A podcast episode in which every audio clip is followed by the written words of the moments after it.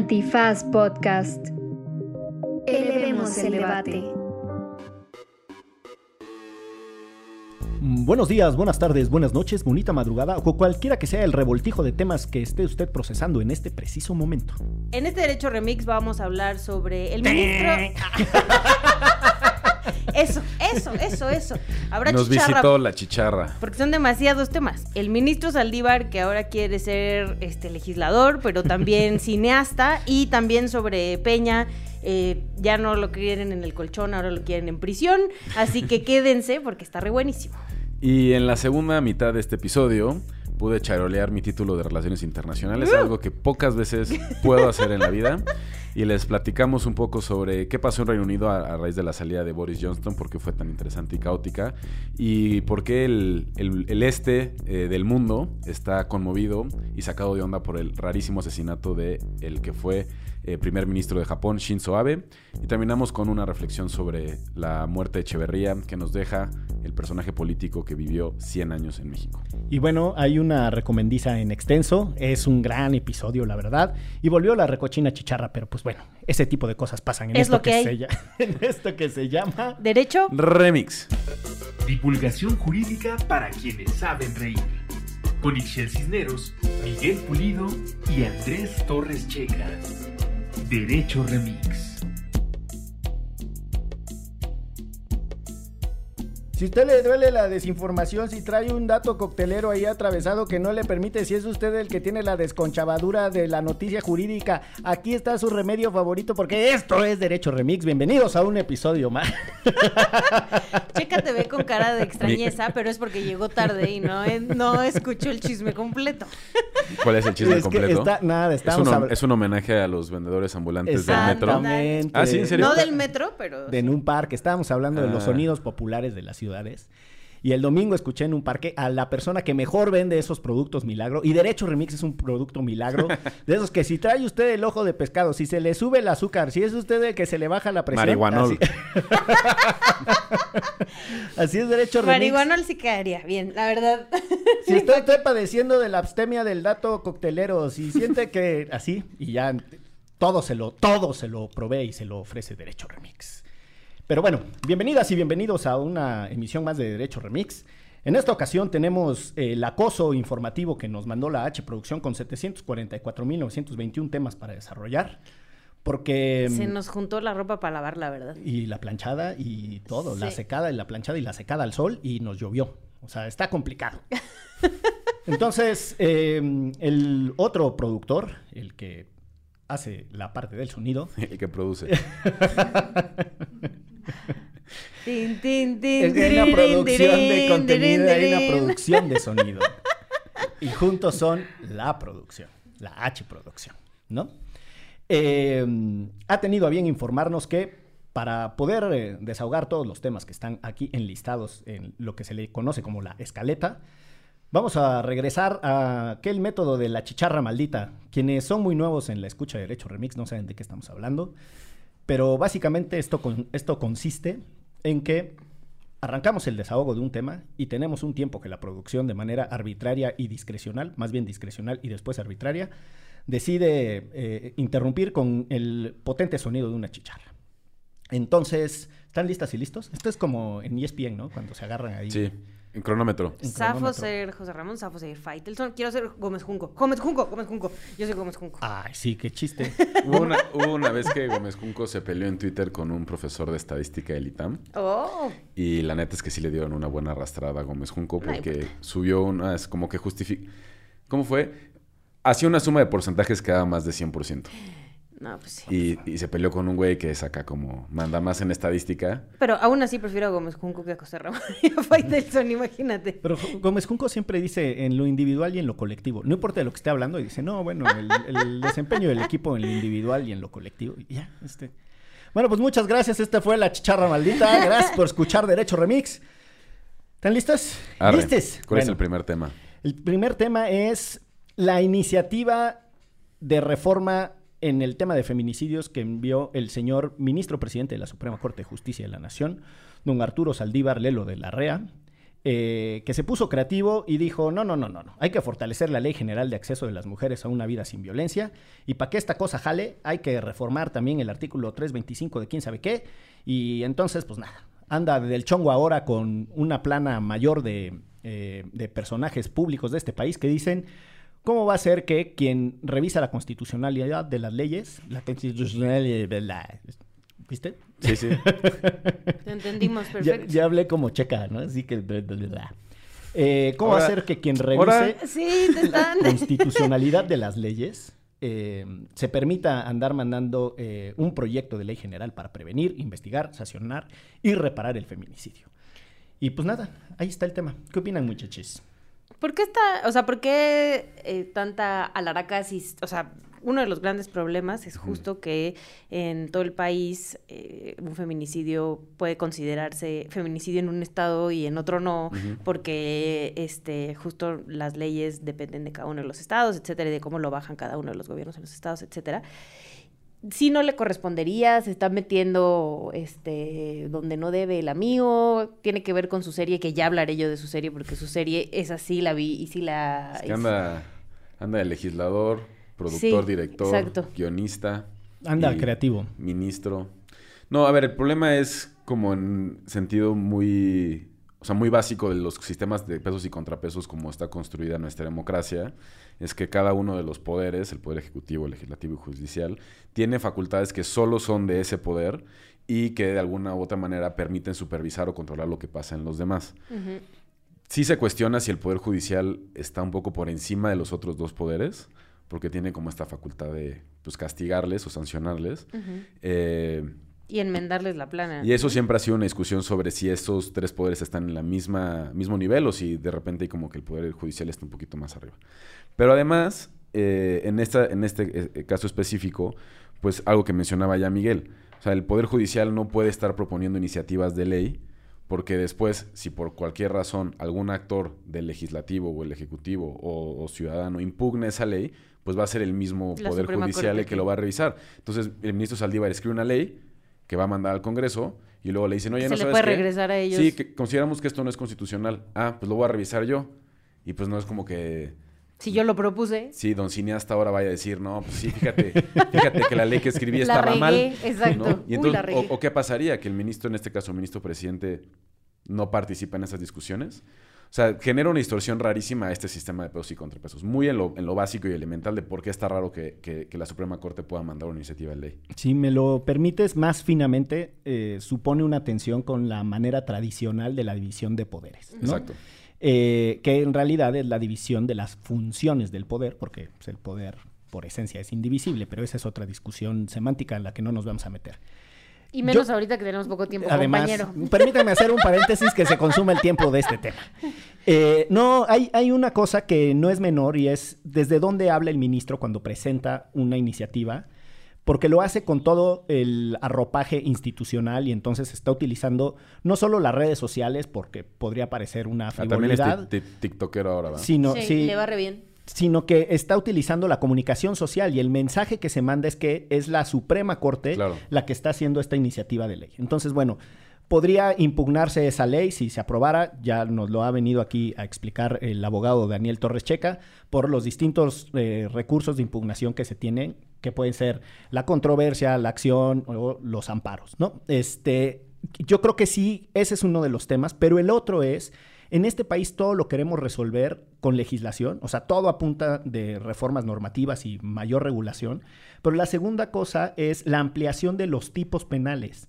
O sea, esta obsesión de que para resolver el problema de la violencia contra las mujeres, homicida, que es gravísima, nadie está diciendo que no, lo único que hay que hacer es meter más tipos penales y decir, todo esto también será feminicidio. Más cárcel. Ma- pero ni siquiera, porque entonces tú después tienes un desfase en las policías de investigación, o sea, nadie, si regresamos Que a la... de por sí están ya saturadísimísimas. Y ¿no? con poca poca capacidad. capacitación y capacidad. Entonces, yo me acuerdo hace muchos años cuando hacía análisis presupuestario y que salió el famoso anexo 11, que era el de equidad de género y que era la transversalización de eh, los temas de género en todo el presupuesto federal, parte del desastre era que después no se gastaba como supuestamente se asignaba el presupuesto. Entonces, yo creo que tenemos muchos otros problemas de política pública, de gestión presupuestaria, de capacitación de las policías de investigación, de quienes tienen que tener eh, la habilidad para saber si el tipo penal fue el adecuado o no, entregarle las carpetas de investigación a los fiscales de tal suerte que efectivamente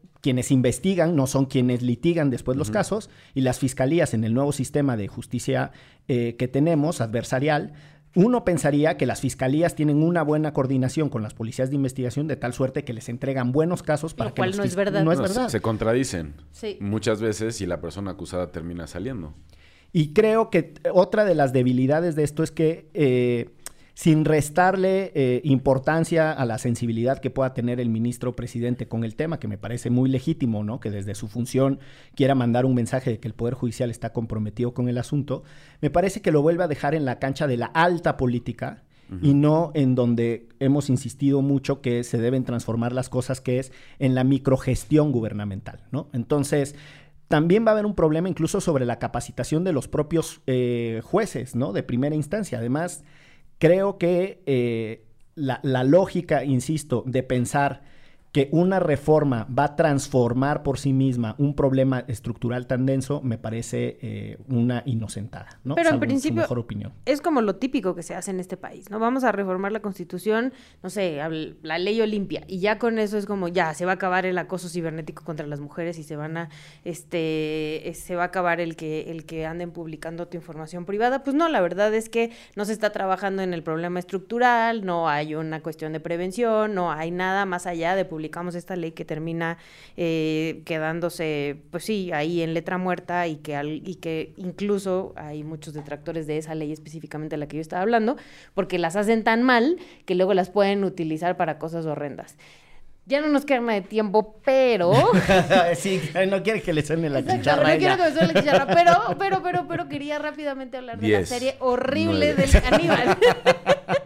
que también es de, este, bueno, producida este, por la Suprema Corte de Justicia de la Nación y la neta es que es una oda a la revictimización. Solo hablan del victimario, hablan muy poco de las víctimas, una cosa horrenda. En principio lo tratan a él Ya como si fuera un héroe. No me importa. no me importa, no vean eso y me parece este asqueroso que la Suprema Corte de Justicia de la Nación esté produciendo eso y que se esté pasando en, un, en una televisión en prime time para que lo vean miles y millones de personas de este país. Lo que no le alcanzamos a decir, Ixchel, es que en la escaleta el segundo tema era el documental caníbal. Ah. No, si, si estás hablando de lo mismo, Es que es lo mismo, pero no necesariamente el mismo eh, Es que ya es en su faceta cineasta. O sea, Saldívar, Saldívar legislador y luego acá es como Saldívar Iñárritu y ahora sí como... Sí. Ese fue Saldívar Noroña y luego Saldívar Iñárritu. a ver, perdón, a propósito de... Es como- ¿Ustedes creen que Saldívar termine como legislador? Yo creo que el, el güey quiere como ser senador o algo así, ¿no? O sea, después de este desmadre. Pues es que ya lo fue todo. O sea, desde, desde la presidencia de la corte ya. Pasa el Saldívar Vasco Aguirre.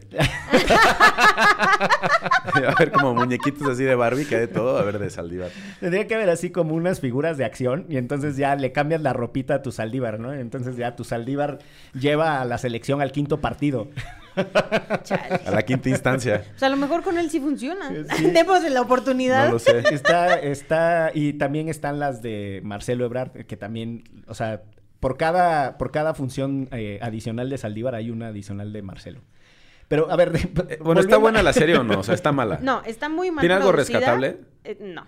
Está, Nada. está muy mal producida, además. O sea, no se ve, ni siquiera se ve chingona, pues, ¿no? O sea, está muy mal hecha. O sea, Pero ¿no además- crees que estás viendo Netflix? No, para nada. Además de que está, Blim. está muy mal hecha. Eh, pues sí, la caracterización de este malo súper malo que no solo mata, sino come, se come a las mujeres y... Ah, es- ah, claro, y- es caníbal. Y le da, no, pero lo peor es que le, le da la carne a sus vecinos. O sea, mucha gente que estuvo ahí alrededor comió de esa carne. ¿no? O sea, esas, eso, de eso va la serie. Y hay las entrevistas con los bomberos y las personas que entraron en el momento para ver, eh, o sea, cómo estaban los cuartos, cómo estaban los cuerpos, etcétera.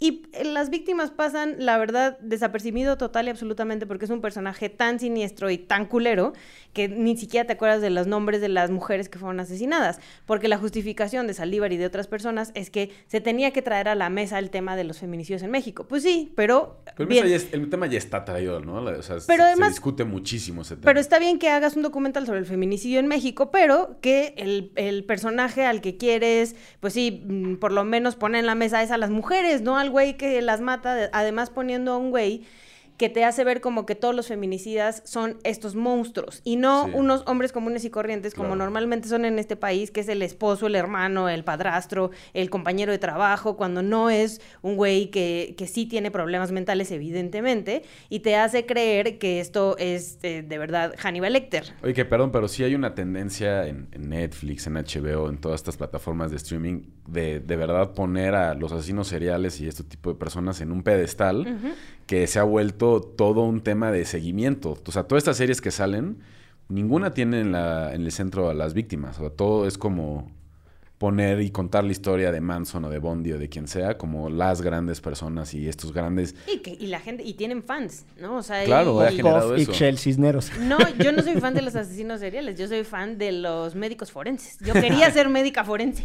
De los que investigan a los asesinos seriales. Exacto. Eh, creo que adicionalmente a lo que dice Ixchel, que me parece que es un error de enfoque, ¿no? O sea, en, en el eh, victimario y no en las víctimas. Eh, un error eh, también de perfil, o sea, no todos son de ese calibre. Yo creo que adicionalmente eh, tiene otro problema y es que pareciera que la violencia feminicida se concentra en el acto del homicidio y de quitarle la vida a la mujer por la razón de ser mujer, que es por lo cual es una forma de violencia de género dirigida estrictamente a las mujeres. Y deja de lado mucho de lo que Ixchel está poniendo. O sea, hay un montón de mujeres que sufren múltiples formas de violencia en su hogar por personas cercanas eh, y que básicamente es la reproducción de, de, eh, esas violencias las que de manera excepcional termina o suele terminar, digo, excepcional suena que pasa poco, la verdad es que en este país eh, mueren muchas mujeres a causa de feminicidios, pero creo que parte de la discusión tendría que estar en esos otros planos, ¿no? Claro. O sea, la violencia estructural contra las mujeres en espacios en donde tendrían que estar seguras. Su hogar, la escuela, el trabajo, la familia, espacios de reproducción social y por supuesto la calle y otros lugares en donde, es más, no tendría que suceder en ninguno, pero a lo que voy es, hay un montón de evidencia de en dónde se da la violencia contra las mujeres que antecede eh, las situaciones de feminicidio y tampoco se le da ese relieve, ¿no? O sea, pareciera que Ni se habla de ello. se pone como en lo extraordinario y en lo eh, muy eh, estridente y atípico. Y la otra cosa es, o sea, a mí si el mundo del entretenimiento se quiere obsesionar con los asesinos seriales y tienen un problema de morbo y les gusta lucrar, más allá de la discusión ética que podamos tener con el dolor de las víctimas, la verdad es que eso se cuece en una olla aparte. Cuando sucede con recursos públicos y recursos del Estado, es un disparate. Y yo creo que eso es, pues nada, el Saldívar tiktokero le dio un consejo al Saldívar legislador y entonces de esa fusión salió el Saldívar cineasta que trae como medio torcido el criterio. Porque creo que no es un acierto haber realizado una serie desde esa aproximación. No. Y que de nuevo, no, no, no le corresponde a la Suprema Corte, ¿no? O sea, ¿para qué? Hay mucha discusión incluso sobre el propio canal judicial. O sea, digo, perdón para una referencia que no viene a cuento, pero eh, en la sociología de las cortes, o sea, quienes estudian el- la manera en la que se dan los acuerdos y cómo resuelven los, los tribunales colegiados, eh, se critica mucho el hecho de que las sesiones sean públicas y entonces distorsiona mucho el comportamiento, porque estos güeyes ya son medios... El efecto Hawthorne. Ay, cabrón. Ándale. Cuando sientes que estás siendo observado, te comportas diferente a que cuando no te están observando. Mira... ¿Y tú te sientes observado en tu trabajo? A veces. A, a la, a la hora de la comida siento así como Buna me ve con cara de güey, esas no son croquetas. Eh, y, y parte de este asunto, entonces, eh, atraviesa sobre si ha sido una buena o mala decisión de política pública el tener toda esta estructura de comunicación social desde el Poder Judicial que si bien entendemos que a este país le hace falta mucha didáctica y mucha pedagogía Sí, sí. jurídica, si esa es la forma de avanzarlo o si había otras maneras de lograrlo. Yo creo que esa serie, eh, pues, no- no necesariamente. Sí, o sea, sí necesitamos más pedagogía eh, para discutir mejor y entender mejor lo que pasa en nuestros procesos judiciales, pero chance una serie sobre un caníbal no era la mejor manera, ¿no? Totalmente de Cero, acuerdo. Y- cero la mejor manera. Y como no le vamos a dar el gusto a la producción de que nos toque dos veces la chicharra en el mismo programa, nos vamos a pasar al siguiente tema cuando nos sobran 10 segundotes, que es la investigación de la UIF a Peña Bombón, te quiero en mi colchón. Pero ¿cómo era? No, Peña Bombón, te quiero en prisión, ya era la nueva. En un colchón de la prisión. Pues ojalá no tenga ni colchón, mano, que le toque piso. La, pregu- la pregunta es a todas esas que le decían Peña Bombón, te quiero en mi colchón, ¿irían a la visita Ay, marital? seguro sí, hay un montón que irían, seguro sí, seguro sí. Hijo de su madre, pero bueno. Me gustaría creer que no, pero bueno. Bueno, pues es lo que hay. Este, pues nada, con la novedad de que eh, en esta forma tan singular que tienen eh, nuestras autoridades de la inteligencia financiera de salir a hacer público con bombo y platillo Sí, sus ¿qué investigaciones, o sea, es inteligencia financiera, o sea, tendría que ser exageradamente Vamos por ti, discreta. vamos por ti. Un, dos, tres por Peña Nieto que está con una peluca en un restaurante de Madrid. ah, Dios mío, me atraparon. Sí, no. Pero bueno, O eh, más bien, uy, se nos escapó. Sí, porque sí, es sí. como, güey. ¿Qué No. les pasa? ¿Qué Y- les pasa? Y volviendo al tema de Saldívar, que tiene su concepto este que no ha sido eh, utilizado, creo que solo una vez más ha sido utilizado, el, de, el efecto corruptor, eh, que es que cuando la actuación de las autoridades tiene tal nivel de publicidad que distorsiona el principio de presunción de inocencia y que complica la actuación del resto de las autoridades para conducirse con neutralidad, eh, pues nada, hay que, hay que llamar la atención sobre eso, porque me parece que es innecesario que Pablo Gómez salga a decir, le encontramos toda esta información, son 26 millones de pesos en, movimientos. A En- mí En movimientos recientes, además. no, no me queda muy claro por la forma en la que lo presenta si es estrictamente Peña Nieto, porque menciona que su hermano y otras empresas y sus círculos cercanos. Y bueno, ahí también dentro de lo desprolijo, además yo diría imprecisiones, como que todo muy, todo muy chamuscado. Y o pues, no dio la información completa. Está bien, pero pues sale a decir el monto general, el tipo de operaciones que ya se presentó eh, A la FGR. propiamente en la, en la Fiscalía General de la República. Y ya abrieron una carpeta, según dijo. Y pues en esas estamos. Aparte es raro porque Pablo Gómez presenta estos hallazgos de esta manera medio críptica ante la FGR, que es otra instancia, ¿no? Como autónoma al gobierno. Y después López Obrador sale a decir como, no, nosotros no vamos a fabricar ningún delito, como... Como que sentía yo que hasta medio no le daba mucha bola a la investigación de la UIF. Ujú. Es como que entre estos tres actores, no sé, no me parecía que tampoco hubiera como este frente común de decir, bueno, vamos en contra de, de tal o cual actor político.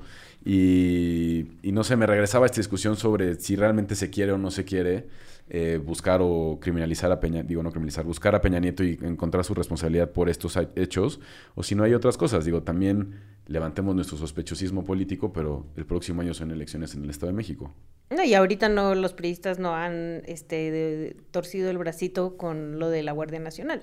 ¿no? O sea, si esa votación es en el próximo este, periodo eh, en la Cámara de Diputados o de Senadores, la van a perder y están empujando para, para que voten todos a favor. Entonces, sin duda puede ser una manera de presionar, pero lo que es verdad, y también esto sobre todo el equipo de Carmen Aristegui, pero no solamente el equipo de Carmen Aristegui, también otros reporteros, traen esta nota desde hace mucho, ¿no? Que eso es lo que, lo que también lo han dicho eh, toda la semana pasada, que, a ver, sí aparece una empresa en la que está Peña Nieto y sus hermanos, ¿no? Que se conforman Peña Nieto y sus hermanos, pero las acciones las vendieron en el 97 a una empresa gringa. ¿No? Y ya, o sea, hay un reportero, Sergio Rincón, que incluso habló con esa empresa gringa, habló a la Bolsa este, de Valores de Nueva York y dicen que sí, que ya no pertenecen.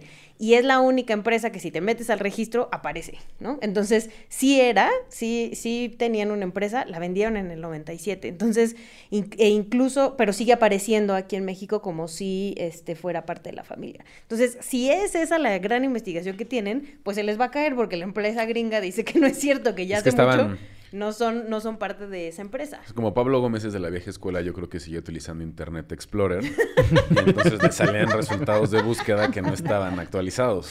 Y ya no le dio para más. Y ya no le, ya no- no le avisaron que pues, había que checar más cosas. Sí, cuando, cuando Pablo Gómez llegó a la unidad de inteligencia financiera con ese tonito déspota y de engreído que tiene, porque es un señor con un cerebro privilegiado y ya creo que alguna vez lo mencionamos aquí, cuando estuvo en el botiquín por ser líder del movimiento estudiantil del 68, leyó a todos los clásicos, tiene una enciclopedia en la cabeza, es un tipo que sabe de historia, de... conoce los clásicos de la ciencia política, de verdad es un, un señor con un empaque intelectual muy denso, pero entonces con su voz así de... ¿Cómo me dicen que esto es técnico? La inteligencia financiera es política. Y yo así de, güey, si hay algo que es esencialmente técnico y tendría que ser reducidamente político, es la inteligencia financiera. Tú lo que necesitas son eh, peritos y personas que sepan hacer eh, trabajo forense financiero y que puedan rastrear y hay una cosa que se le llama el velo corporativo y entonces tú tienes que ir rastreando justo quién le vendió a quién y ese quién a cuál otro hasta encontrar a quienes son un concepto que se le llama beneficiarios o controladores que son quienes pueden estar encubiertos a pesar de las modificaciones legales que tienen las sociedades societarias, las sociedades societarias, las, com- las em, Que están en sociedad. estructuras societarias, perdónenme eh, el desliz. Y ahí me parece que es en donde patina muy feo la unidad de inteligencia financiera, porque entonces tiene mucha presencia mediática y seguramente tendrán mucha debilidad del trabajo. Desde eh, Santiago. Nieto también, hay que Sí, decir. justo lo iba a decir. Y además, a ver, la ciudadanía y con todo esto del juicio de expresidentes y tal, sí está esperando como estos grandes casos que puedan señalar a los eh, funcionarios del pasado como responsables del desfaco, la corrupción o lo que sea.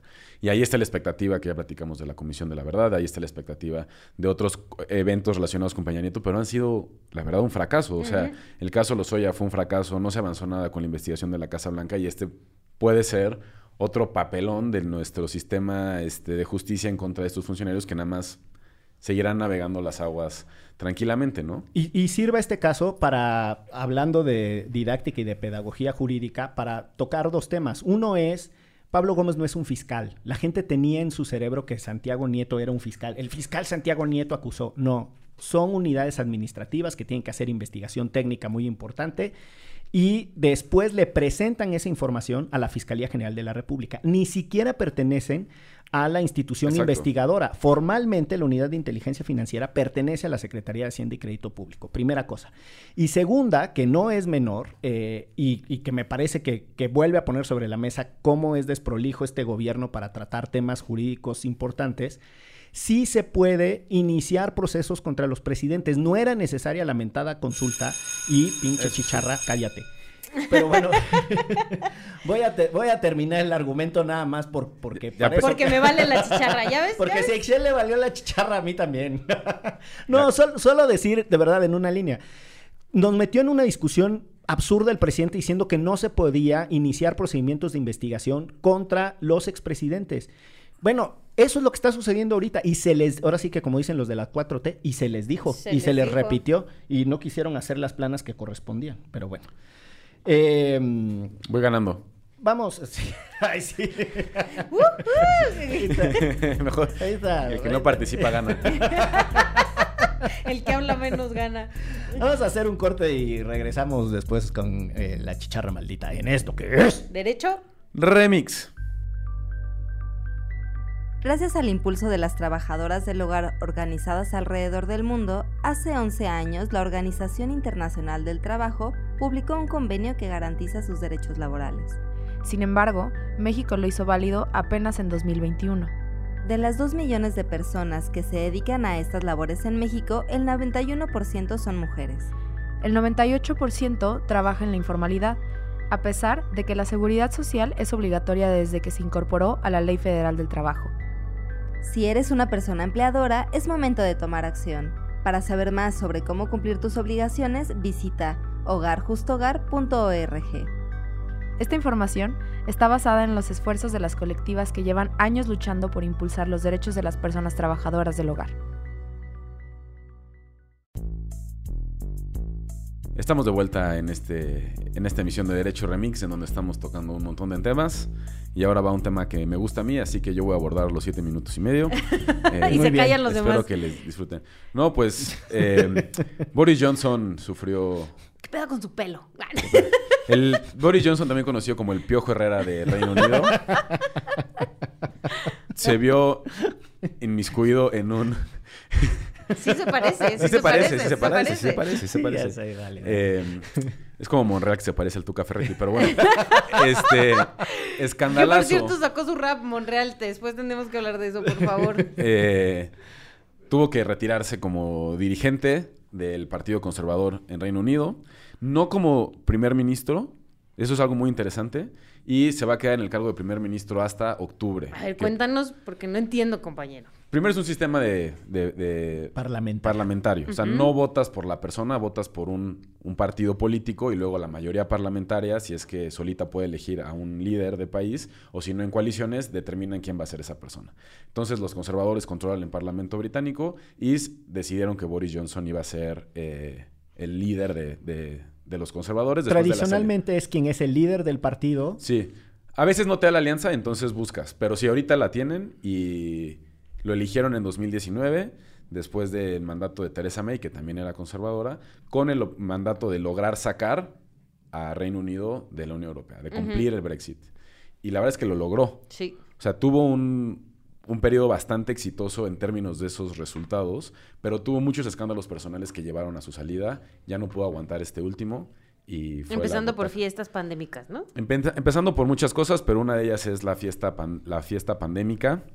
Eh, en 2021 estaban en olas de COVID, como todos los países, había restricciones y se filtró a la prensa que pues, estas restricciones de movilidad no las estaban cumpliendo quienes trabajaban con Boris Johnson en la residencia oficial y estaban teniendo fiestas clandestinas. Eso es muy raro. La, la política británica es muy, o sea, es muy conservadora también en términos de su presencia pública y así. Pero a este güey le valió madres. Entonces. Y dijo, eh, eh, eh, Eh, Pepe, Pepe, Pepe. Sí, la- la- per- la- las, las fiestas, perdón, ocurrieron en 2020 y las imágenes se volvieron virales en 2021. Y ahí se ve varios funcionarios cercanos al primer ministro, pues ahí empedando, ¿no? Y ya, pues fue un escandalazo. Pepe, Pepe, Pepe. Y la, y la sobrevivió, sobrevivió esa crisis. La otra crisis fue la de su asesor, eh, apellidaba Cummings, también en la pandemia, cuando todos estaban en sus casas. El güey se fue a visitar a sus papás o una casa de campo, que no me acuerdo, y se volvió un escándalo. Que el asesor principal, y terminó con la, la dimisión de este cuate, pero sobrevivió Boris Johnson Ok. otra vez. Eh, y esta última ya fue... eh, bueno, también hubo muchas cosas relacionadas con el manejo de la pandemia, el aumento de impuestos, etcétera. Y esta última fue por el escándalo sexual de un miembro del Parlamento del partido de Boris Johnson, muy cercano a Boris Johnson, que además le había dado más poder, que se llamaba Chris Pincher y que tenía una Se actitud... llama, ¿no? Se llama.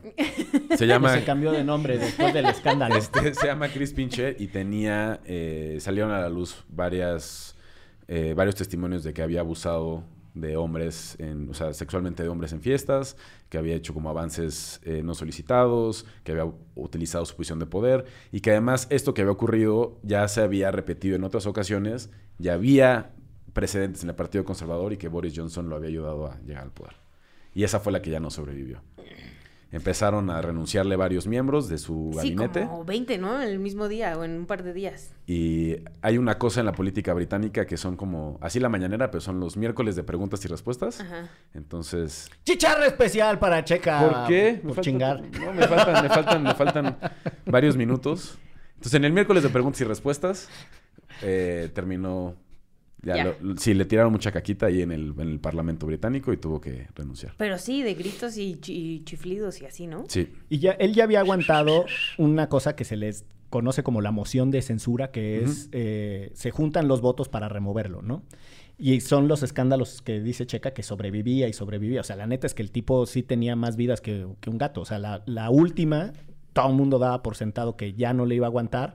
Y quién sabe qué amarres haga, que, o qué amarres hacía, que lograba eh, seguir como, como primer ministro del Reino Unido, de la Gran Bretaña e Irlanda del Norte. Y, que, a ver, en términos históricos, haber logrado conseguir la salida del Reino Unido de la Unión Europea sí está dentro de los principales hitos en la historia reciente de, de esa región, ese continente, ese país. O sea, él sí está, o sí ocupa un lugar importante en los anales de la historia eh, por haber conseguido esto. O sea, sí tenía el apoyo del- de la gente conservadora y del Partido Conservador. Ahora, esa salida tiene muchos asegúnes, porque como la diseñó, bueno, que ni la diseñó, porque le ganó ahí a Teresa May, la agarró con, con las cubetas este, cachando agua de la lluvia, se le puso muy fea la cosa en el momento de implementación y entonces tuvieron que empezar a hacer excepciones a todo, o sea, un montón de reglas que estaban previstas originalmente tuvieron que hacer excepciones. Ustedes habrán visto imágenes en redes o por ahí de eh, los anaqueles en el Reino Unido vacíos, que fue después de no sé cuántos años la primera vez que hubo escasez de productos básicos y era porque los eh, insumos no podían llegar del punto A al punto B porque no había conductores suficientes. Porque la gran mayoría de los transportistas eran choferes de los países más pobres de la Unión Europea que estaban autorizados para trabajar en Gran Bretaña Y después ya no. y después ya no. Y entonces, pues nada, ahora van a tener un sistema de cuotas muy parecido al australiano. La, la política migratoria y de trabajo especializado es muy interesante porque los médicos, por ejemplo, y los futbolistas estaban en una excepción a salir, ¿no? Para que vean nada más cómo son discrecionales las, las reglas que Totalmente. tratan los temas migratorios. Y entonces, como era tan complicado el tema de los camioneros, tuvieron que hacer una excepción y entonces consideraron el manejar un camión como, o sea, esa era parte de la discusión, como una eh, actividad que requiere habilidades especializadas o altamente especializadas, en lo que ellos generan su propio eh, volumen de conductores con incentivos y con alianzas con los sindicatos de los camioneros. Eh, uno no pensaría que, que los sindicatos siguen teniendo ese poder, pero bueno, para este tipo de discusiones y, y- No, bueno, y si el los Brexit, supermercados están vacíos, recuperan ese poder. O sea, Claro. porque la gente reclama. Quiero el- comer. el- ya ven lo que pasó en Sri Lanka. ¿m? Cuando los... ¿Cómo que qué? no supe. Ah, pues se quedaron sin comida, básicamente, y entonces la gente se metió al Palacio Nacional, A la casa a presidencial. la casa presidencial, y este, y lo, y echaron del país. Pero se metieron en serio, se Ajá. metieron a bañar a la alberca, se metieron a echarse una siesta al sofá, se metieron a, Así al cuarto como, de tele. así como los gringos a- al Capitolio, que se metieron y así. Ajá, pero, pero estos mucho más festivos. Y mucha más gente. sí, sí, sí, el- o sea, unas, o sea, olas de personas así entrando a tomar su país y lo que era suyo. ¿Y qué va a pasar entonces con Boris Johnson? Pues se va a ir en octubre. Pero- Pero seguirá siendo primer ministro hasta octubre. Y luego, No voy a caer en tu trampa.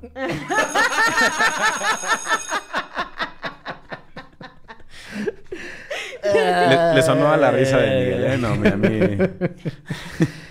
bueno, eh, y luego tenemos que el mundo está de cabeza y que nada, que asesinaron a Shinzo Abe, tú. Eso sí está bien, está bien rudo, ¿no? Pero Este, está rarísimo. Avesano. Está rarísimo, ¿no? O sea, esas cosas, pues no sé, pasan en América Latina, no en Asia. Bueno, en esa parte de Asia, ¿no? Este, O sea, A ver, no en Japón. exacto, Sí, no, sí han no habido algunos eh, magnicidios muy importantes en la historia de Japón, pero no son tan recurrentes como pasa en otras regiones del mundo y tampoco es así como si vueltas a ver a México que en las últimas elecciones creo que han asesinado como a 100 alcaldes o candidatos de Es una alcalde. locura, Es una locura, ¿no? sí. O sea, lo que pasa en Japón sí es mucho más extraordinario. Y además la figura, o sea, Shinzo Abe es, yo creo que la figura política japonesa más importante de los últimos, desde, despu- desde después de la Segunda Guerra Mundial, yo creo. Eh, hay algunos datos interesantes. A ver, O sea, después de... O sea, Japón sufre mucho, por supuesto, la haber sido parte del equipo perdedor de la Segunda Guerra Mundial y lo pierde, lo, lo sufre también reputacionalmente. O sea, todos los ministros, primeros ministros que vienen después, tienen esta lógica de reconocer públicamente que Japón fue como una Que deshonra para el mundo. No, por nada más que, o sea, los japoneses deshonraron al mundo por lo que habían hecho. Shinzo Abe eh, llega en su primer mandato 2006 a 2007 y después de 2012 hasta 2020. Es el primer ministro que más tiempo ha gobernado Japón desde la Segunda Guerra Mundial. Y eso ya lo vuelve una figura de liderazgo muy importante. Y él quiere regresar un poco el orgullo de ser japonés. O sea, ya no tienes que sentir vergüenza por lo que pasó. Y en muchas cosas relacionadas con la Segunda Guerra Mundial era normal, esperable, que en eventos públicos los primeros ministros japoneses reconocieran ¿no? la vergüenza por haber participado en la Segunda Guerra Mundial del lado de los malos. Y ya hacia el final de, de los últimos años que él gobernó empezó a cambiar el discurso diciendo como, bueno, es que ya a las nuevas generaciones de japoneses no les corresponde sentirse les toca sentirse ver- así. vergüenza por lo que pasó hace tales y tales años. También visitó un memorial de eh, militares caídos, algunos habían participado en crímenes de guerra y eso generó tensiones con China, con Corea del Sur, eh, con Corea del Norte. eh, y pues parte de, de la figura de liderazgo, si era un político conservador Shinzo Abe, era recuperar esta noción más nacionalista. Eh, dato curioso, Después de la Segunda Guerra Mundial se reforma la constitución japonesa y hay un artículo específico que le prohíbe a Japón tener un ejército. Japón hoy no tiene un ejército. Wow. Eh, Japón hoy tiene entrenamiento militar para los japoneses, pero todo está coordinado a través de bases militares de Estados Unidos eh, y ellos no tienen un propio, un propio ejército.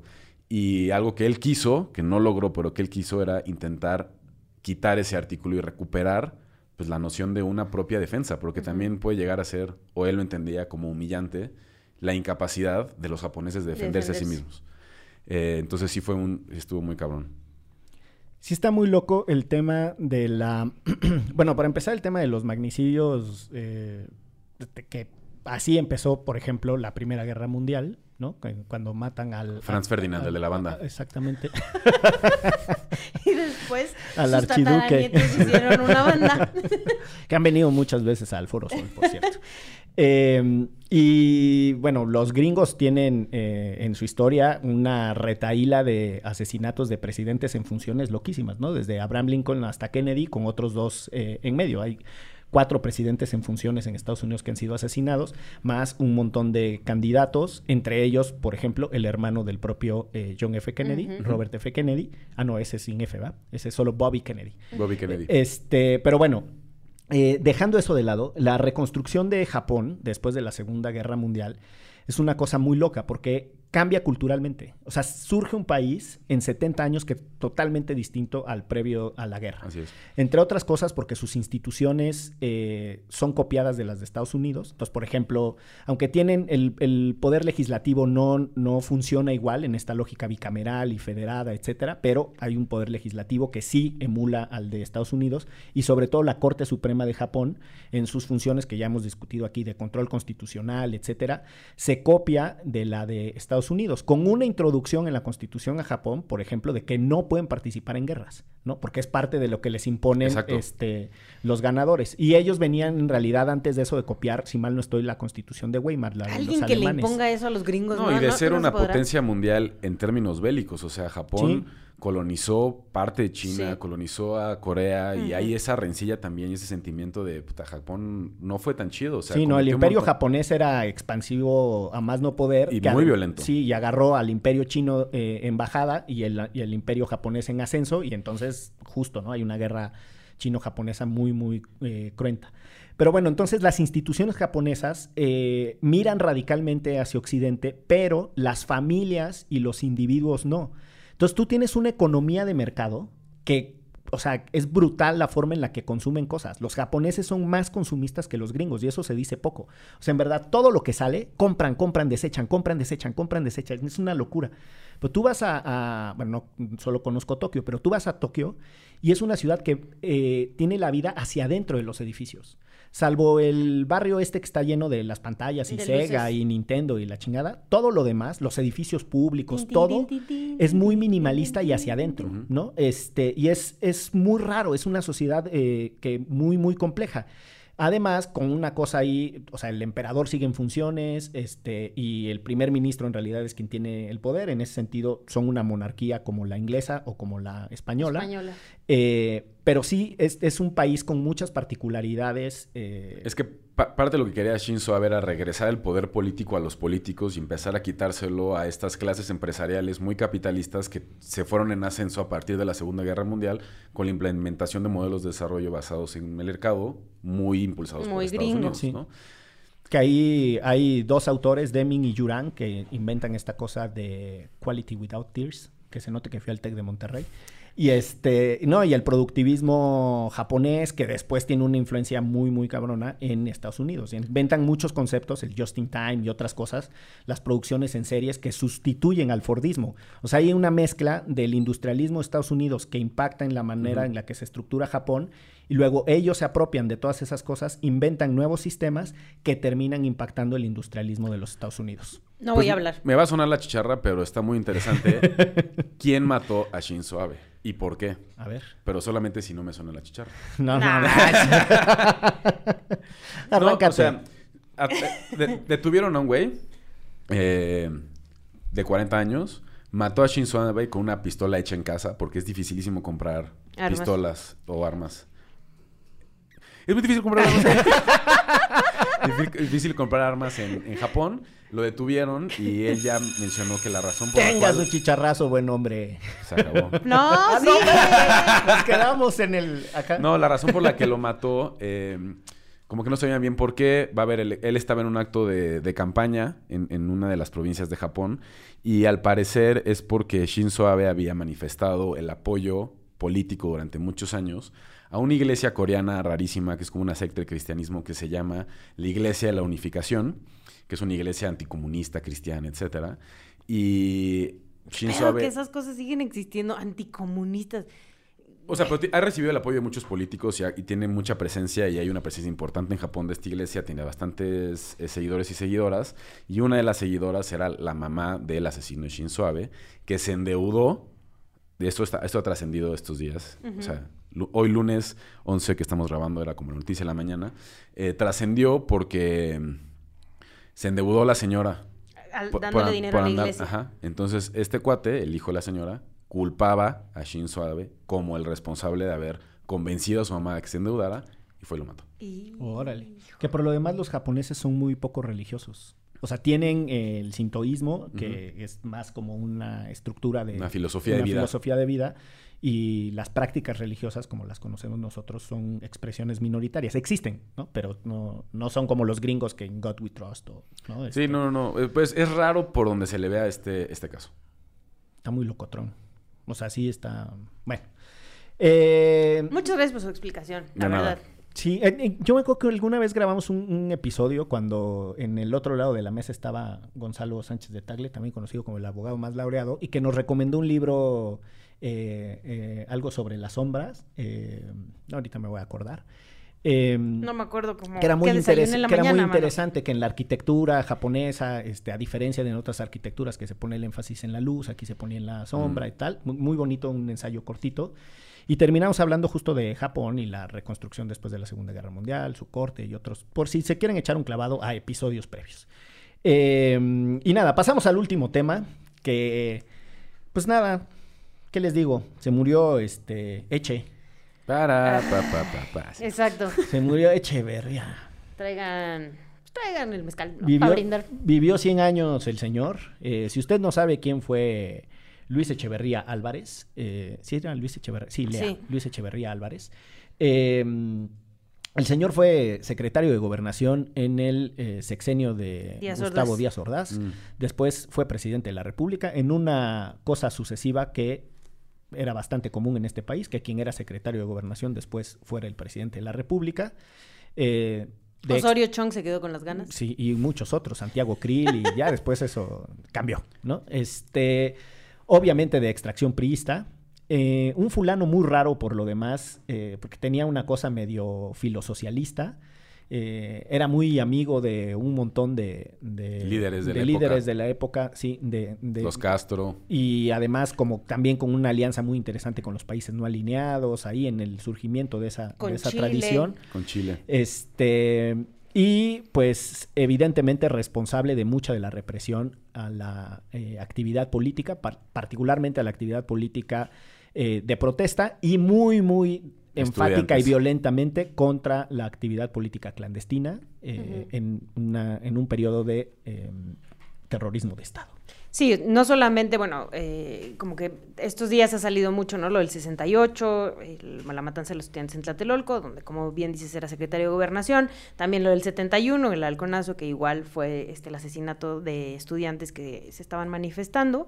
Pero también eh, esta mano dura, muy dura, en contra de las guerrillas urbanas, que se les llamaba, pero también con las, contra las guerrillas en algunos estados de la sierra, como Guerrero, Oaxaca, etcétera, donde pues hay una cifra histórica de personas asesinadas y desaparecidas que hasta el día de hoy no ha sido puesta sobre la mesa, que incluso... eh, pues sí, en el 2002 se le empezó un juicio al señor, pero al final, como suele suceder en este país, terminó impune en su casita a todo dar.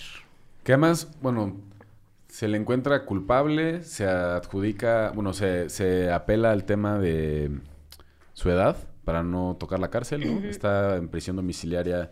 Como... Primero le dan una- en el 2002 le dan un amparo y entonces este ahí como que se frena el proceso y después otra vez lo vuelven, o sea, vuel- vuelve a caminar y es cuando le dan prisión domiciliaria. Y después lo absuelven finalmente en 2019. Exacto. En, lo- en los términos del, del lenguaje de, de los procesos penales de ahora, lo vinculan a proceso, lo que no necesariamente resuelve su culpabilidad, que es lo que dijo Checa. O sea, solo el juez dice, sí lo vamos a investigar, la fiscalía trae suficientes elementos para eh, pensar que este fulano estuvo involucrado en el delito de genocidio del que se le acusa.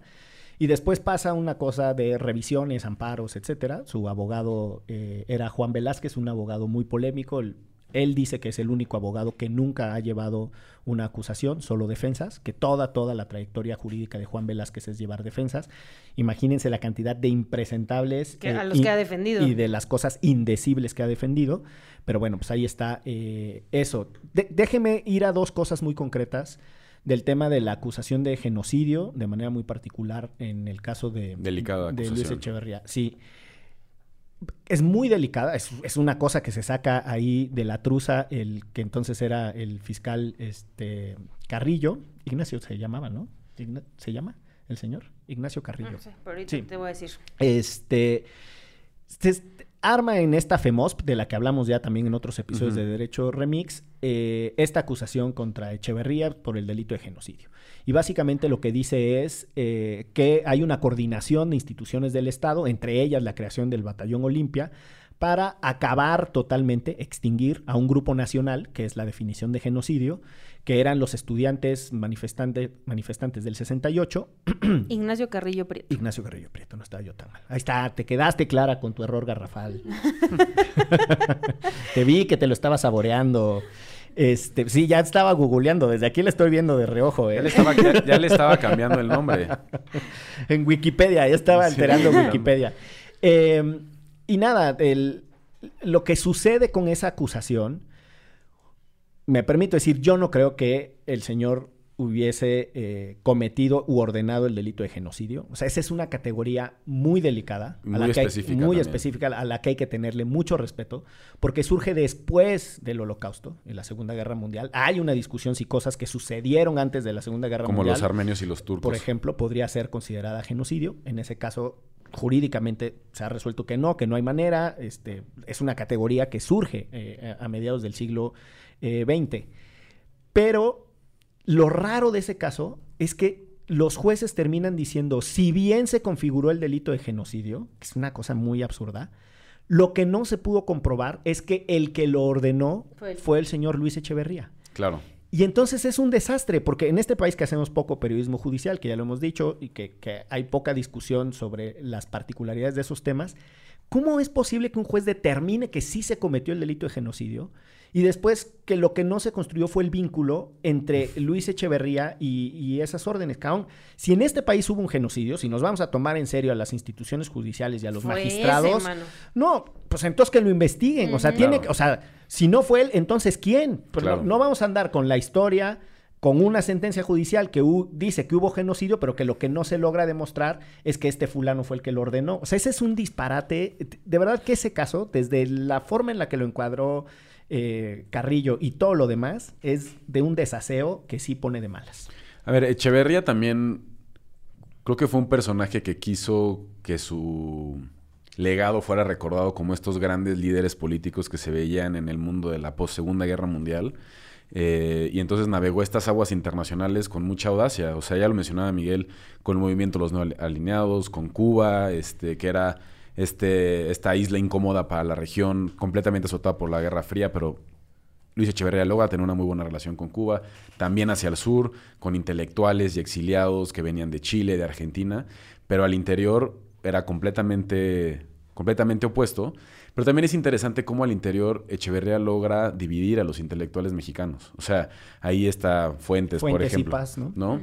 Fuentes y Paz, eh, que terminan, o sea, que vienen del movimiento 68 y que terminan de alguna, de alguna forma cerrando filas alrededor de Echeverría, porque Echeverría hacía estas cosas que hoy entendemos como muy priistas, en donde te daba un pinche palazo ahí en el halconazo y después becas para escritores, becas para ciertos grupos, eh, que hizo muy difícil y, y quebrantó y segmentó al, al movimiento estudiantil que de alguna forma se había unificado a, fi- a finales de los años 60. Y la próxima vez que lean a Fuentes y a Paz, por lo menos que lo tengan en su cabecita, que se alinearon. Era muy rara la relación de ellos dos con el poder priista, eh, particularmente en su rol de embajadores. ¿Por qué?